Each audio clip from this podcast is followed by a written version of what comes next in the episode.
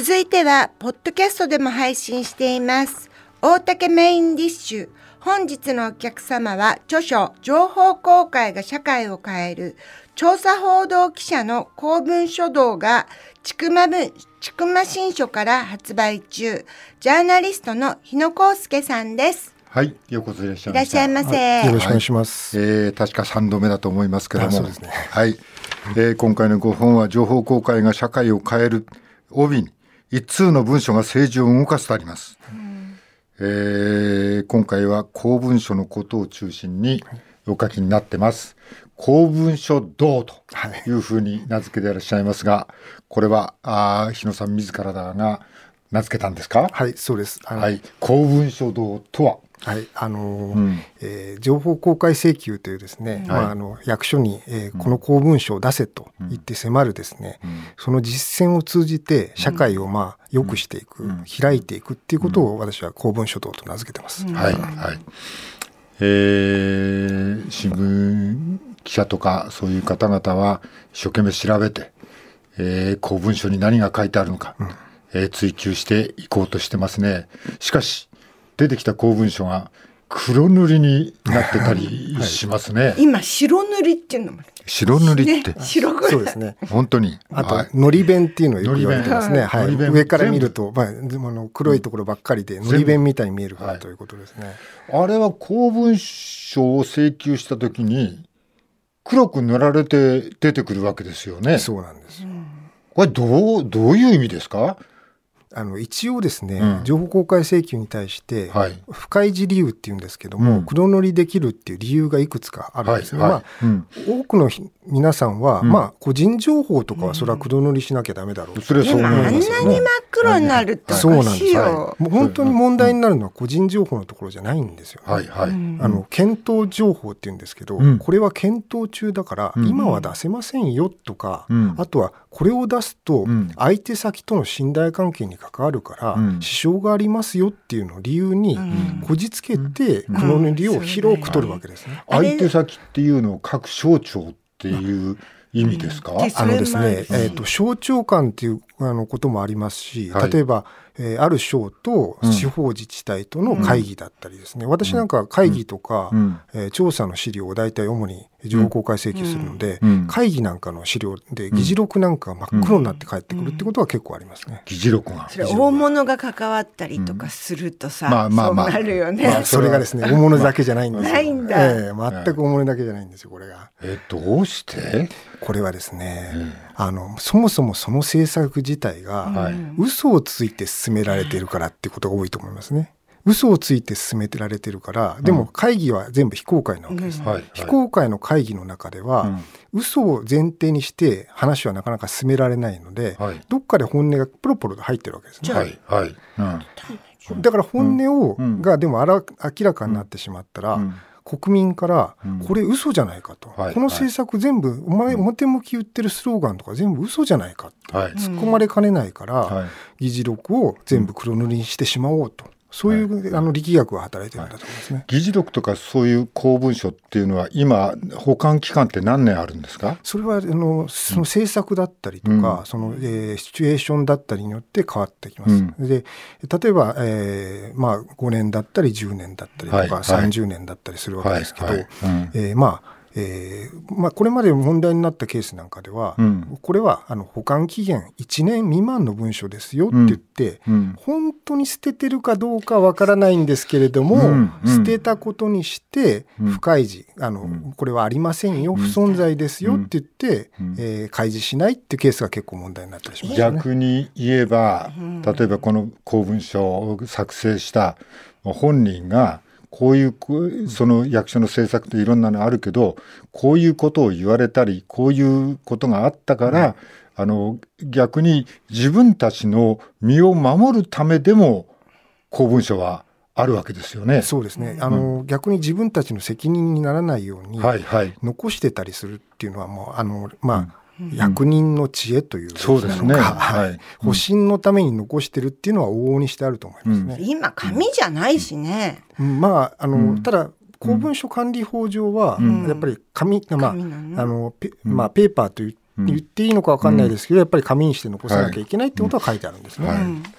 私たちはいろんな情報をこう本来ならば手に入れられるはずだし、えー、大体公文書は誰のためにあるんですか？それは本来国民がそうですよね、えー選ぶためにあのちゃんと民主主義を、えー実践す遂るためにやる。あるのが、が公文書で、その通りえーです。誰が何を言ったか調べればこの政策がどうやって決まったかっていうのも分かる。うん。それを世間に知らしめてもらう。逆に役人はそういうことを言って、まあ、自分の正当性も主張できる立場にありますよね。そうですね。はい、それが闇に葬られたり、ん。えーのり弁だったりいろんな形で出てくる、そののり弁にするしちゃいけないとかいいとかっていう規定っていうのはどっかにあるんですか、あはい、もちろんそれは情報公開法上ですね、うん。あの先ほど言った通り個人情報とかですね、うん。まあその、えー検討情報とかっていうのはあるんですけど、はい。ただ問題はうん。どうとでも読めるんですよその情報その情報がですね、うんうん。そうするとうん。こじつけやすいわけですよね。役人の側からすると、うんうん。あこれ検討中ってことにできるな。あこれは相手の役所との信頼関係相手の、まあうん。えー人との信頼関係に支障が出るっていうふうに読めるな、うん。じゃあ黒塗りにしてしまおうかって形で、うん。こう簡単に黒塗りにできちゃうわけですね。でそれに対して黒塗りを受けた、はい。えー請求した人が黒塗りにされて、はい。あもうまた黒塗りだしょうがないはい。諦めてしまうと、はい。役所の側はどう考えるかって言って、あやった閉めた諦めてくれたって、はいはいでも実は諦めなくていいんですよ。あどどういうことですか、うん。審査請求って手続きがあってですね、はい。あの役所に対してこれを黒塗りはおかしいから、うん。ちゃんと黒塗りを解いて、うん。もう一回開示してくださいって言って、申し立てることができるんです。はで結構な確率でこれ勝てるんですよ、実は。あ、あ、そうあ知らなかった。そうなんですよ。はいはい。この章の、あこの本のメインになってるのは僕第7章のその、はい。審査請求のところなんですけど、うんあのこれ私結構申し立ててるんですけど、はい。かなりの確率で勝ってますね。あ、そう。はいもちろん時間かかるんですよ。あの下手したら2年とかかかったりするんですけど、はい。でも、うん。あのやっぱりこれこの深,、えー深い字うん。黒塗りはおかしいってことを申し立てることによって、役所に成功体験を積み重ねさせないっていうことは僕は大事だと思ってるのでうん。うん。うん。黒塗りに対してはやっぱり毅然とこれは反論すべきじゃないかなっていうふうに思ってますね。今までその情報公開をおなさって請求して出てきた件数っていうのはどのくらいあるんですか？あもう請求はもうね数えてないですけど僕1000件ぐらいは多分これまで。すごいも 年間で数えたら今年200件ぐらいやってたんですね、うん。今年は特に多かったんですけど、すごいですね。それはまあそれは一市民として請求できるってことですか？まあそうですよ。だから別にジャーナリスト新聞記者とはい。か議員とはい。か別に資格がなくたってはい。誰だってできるんですこれは。それでさっきの話に戻りますけど1000件も出しているんですけども その中で黒塗りが解けたやつっていうのはどのくらいあるえでもあのそうですね、まあそもそも審査請求あの、何回もあの年間にじゃあ10件もやるかって言ったらそんなやってないので、うん。ただ、うんえっ、とまあ勝ったのは数件、えー、10件近くはあると思いますね。で、うん。ここ去年ですね、うん。あの茨城県がその原発の避難計画でやっていた、はい。あの非公開で勉強会でしかも明文化したしものが何もない、うん。その非公開の勉強会っていうの資料を請求したら、うん。まるっきり文章も特定せずにですね、真っ真っ黒塗りすらせずにですね、うん。不開示にされたんですね、うん。これをですね審査請求したらうん。出てきたんですよ、やっぱりとんでもないの？ちょっと大元もう一回言って、あの原原発発の避難計画ですね。避難計画に関して、あのこれは福島の？あじあの福島の事故を受けて受けて。各地の原発で避はいはいはい。難計画っていうのを作らなきゃいけなかった作らんですよね。なくちゃいけない。はい。それで、で、うん。あの避難計画を作らなきゃいけないんだけど、うん。この避難計画そのものが無理筋だから、はい。あの各自治体も国もうん。あんまり策定過程を明らかにしたくないんですよ。だから会議を全部非公開しちゃうんですね。なるほど。まあ、ここで原発があって、もう事故があったときに、例えばここから90万人の人たちが避難避難しなくちゃいけないと。で、避難計画を出す。もうどっちみち90万人の避難なんて、バス何十台で、どこに避難していいかもわからないっていうのを計画書があるわけですよね。あそう。計画を作らなきゃ再稼働できないような形になってるので、はい。そうすると再稼働するために避難計画を作らなきゃいけない、そうですね。逆説うん。逆的こう逆説的に。裏返しな論理になっちゃうわけですけど、だからそれを作るでもどう作ったって、うん。ハリボテにしかならないから、ね。結局ハリボテだってことを、うん。なんていうんですかね、うん。明らあの明らかにしないためには、うん。まあこそこそと作るしかないんですよね。うん。だからこそこそと作るためには非公開で会議をすると。うん。でこの非公開の会議の、うん。えー議事録とか、うん。配布資料を請求したらですね、ん。丸ごと不開示にされて、はい。これはさすがにひどいと思って、えええあの審査請求したら出てきましたね。えはいはい。まえ何枚だったかな、うん。えーっとは800枚ぐらい全部黒塗りでほぼあいやいやそれは黒塗りされてるのは、あのかなり少なかった。だから最初は不開示だったからね。最初は丸ごと不開示で。不開示だったから。黒塗りすらされてなかったんですよ。はい。怪しい。だって避難計画ってさみんなそこに住む人たち助けたいから広めなきゃいけないもんなのにそそもそもおかしいよね。避難の主語が住民なのに、その住民に計画を隠してどうするん。だって話なんそうですよだよね。ねおかしな話なんですよ。そもそもが。じゃああのそれ避難計画があっても住民は自分の避難経路も知らないってことになりますね。あのもっとすごいのは、はい。例えば老人ホームとか病院なんかも避難避難計画作んなきゃいけないんですけど、そうですねこれ公表されてないんですよ。うん。で請求したらですね、うん。あのふ黒塗りになって帰ってきたんです。これ 避難先が。だからにろあの病院とかに入院してる方とか、老人ホームの中におられる方は自分の避難先を知らないんあれ避難計画も立てたからって言いたいだけなわけでしょ、あもう全くおっしゃる通りだと思いますね。でも実際にはですよで一つの原発が何かの不具合を起こしたら避難しなくちゃいけませんね。で避難するときには避難計画がいりますね。その避難計画は市民が知らなくちゃいけませんね。しかも老人ホームも幼稚園もどこでも知らなくちゃいけませんね。それでご本人たちがそれを知らないと。うんそれでん原発再稼働みたいなことになっちゃうんですか？そう。だから原発避難計画は一応ありますね。できましたね、再稼働じゃあ大丈夫ですねって話の論理,、論理的になってっちゃうでもそれは原子力規制委員会がちゃんと調べてみなくちゃいけない資料なんじゃないですか？避難計画はですね、はい。規制委員会のはの対象外なんですよ。安全審査の対象外なんです。なんで？びっくりですよね。避難そういう仕計画組みになっちゃがってるんです。対象外ってどういう意味？安全審査で審査されないんですよ。安全審査で基準に入ってない審査してしまう。そうあのそう再稼働の基準には入ってないってことになりますね。住民は？で住んでる住民は？蚊帳の外ですほねほっとけと。そういうことになりますね。これは別に再稼働するにあたってそこまでは作成してませんと。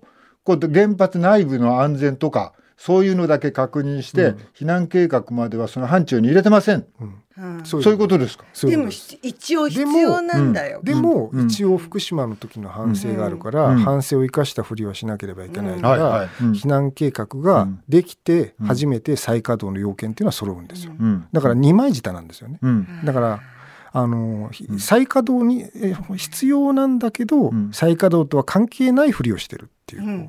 うんで避難計画やったもんって、大嘘ですね考えたもんって。はい、じゃあ何かが一つ事故が起こった時にこうでも誰もこの避難計画を知らないわけですよね。そうですね。じゃあまずいい加減だから。そうだからあの知られたら困るっていうので、まあうん。現実を深く知れば知るほど、ん。この避難計画にリアリティがないってことをみんな知られてしまうから、はい。それは困るから、はい。全部を隠さなきゃいけない。けどちゃんとやったっていうことは言いたいんだよね。原発推進してる議員とかが選挙の時まあそれはに避や難計画やってるかやってるかんだよね。やってるから、その通りですね。アリバイですね。はい、でもこれ作まあ例えばこれ一つに絞ってみてもやってる感だけでは困るわけですよね。うん。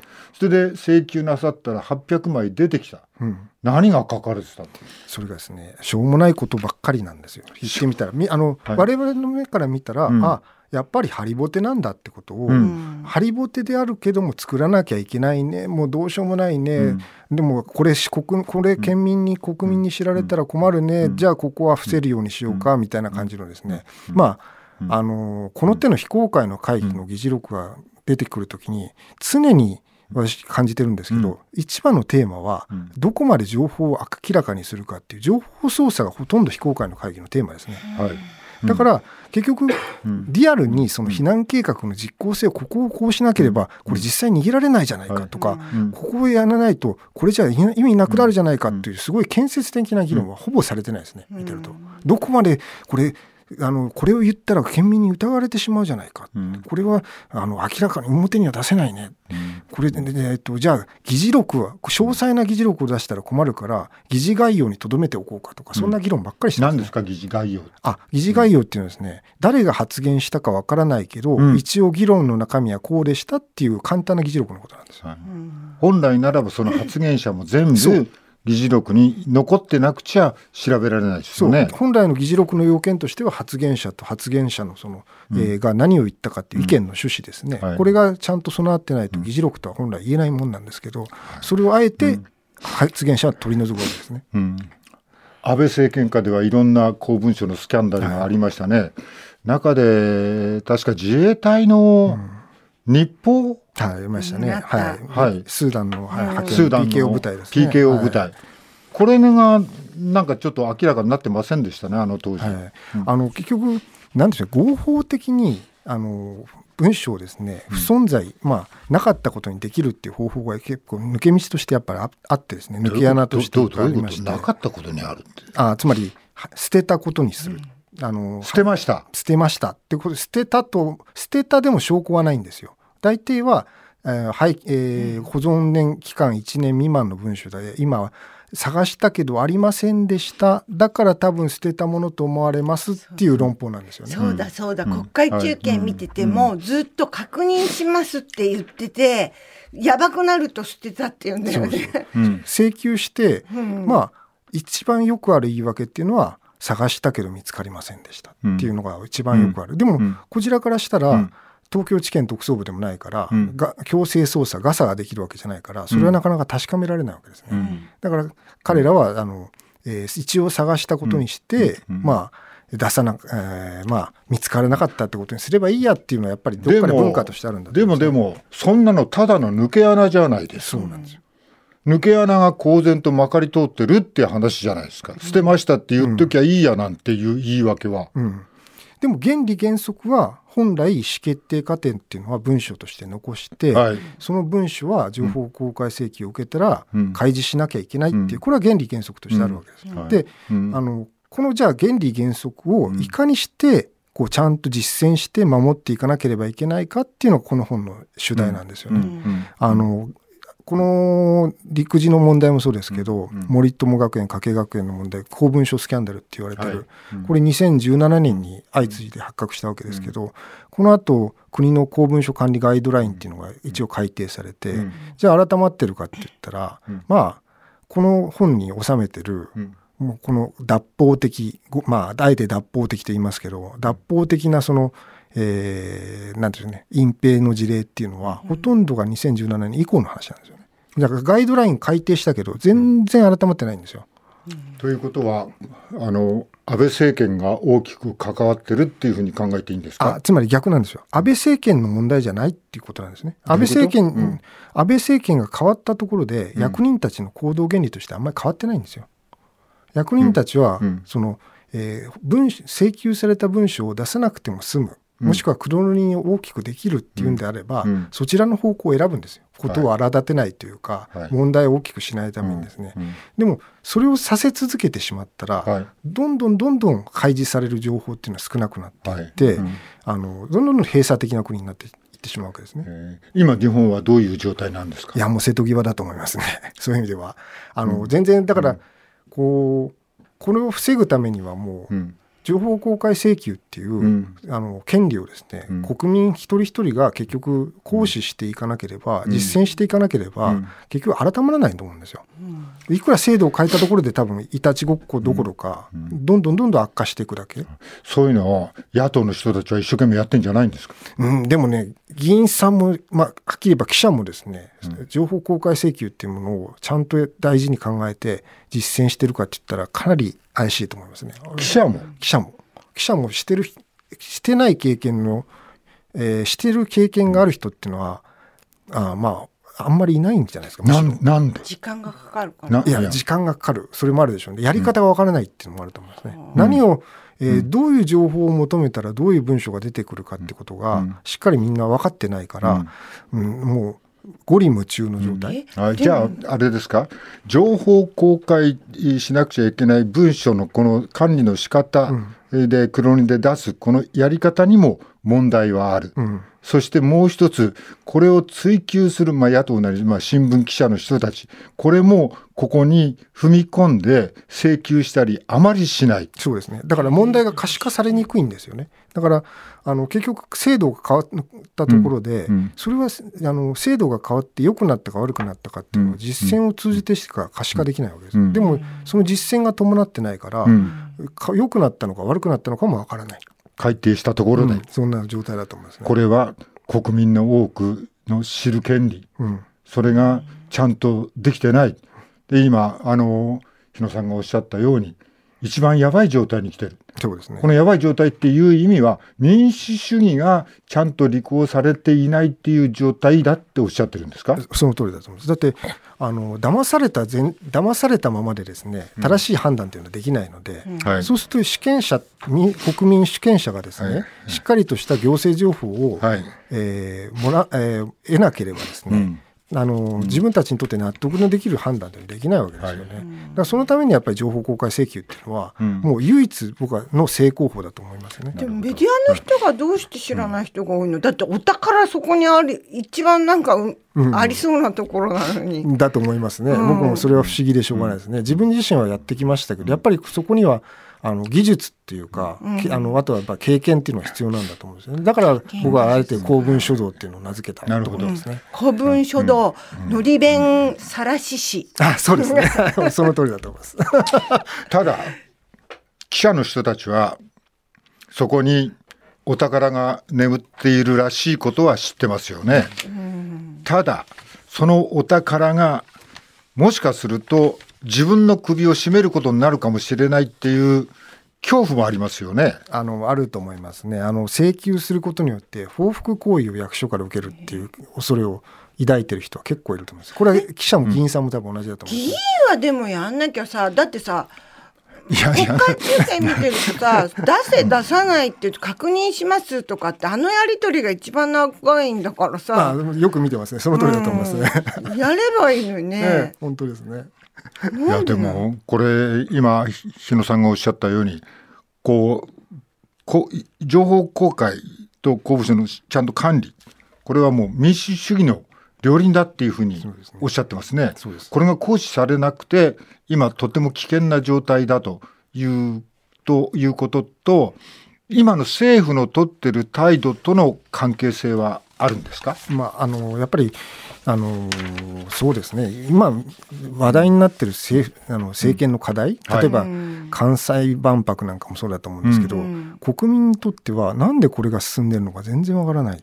わ、かんない、うん、で、これにどのくらいの人は支持してるのか周りに見てみたら支持してる人なんかほとんどいないよなってまあマイナンバーカードなんかもそうだと思うんですけど、うんうん、これを状態をあの解消というか、はい、主権者が一人一人が納得する上では、はい、自分自身まあそうですね。あのが納得するための情報っていうのがないと判断材料がないと、少なくともその表現とか発信になかなかつなげられないと思うんですよね。まあ表現っていうのは例えば一票を投じるっていう投票行動なんかもそうだと思うんですけど、投票行動するためには前提となる情報、ベースとなる行政情報が必要なのに、その行政情報がみんななんかあやふやでなんか、えー、こう自分にとってこう、腑に落ちるものがないっていうのが現状なんじゃないかなって思ったんですよ、ね、も多いしね そうかもしれません、うん、えー、でもそれをちゃんと、まあまあまあ、政府も大きな力を持ってますけども、うん、報道も大きな力を持っていてそれをちゃんと報道するっていう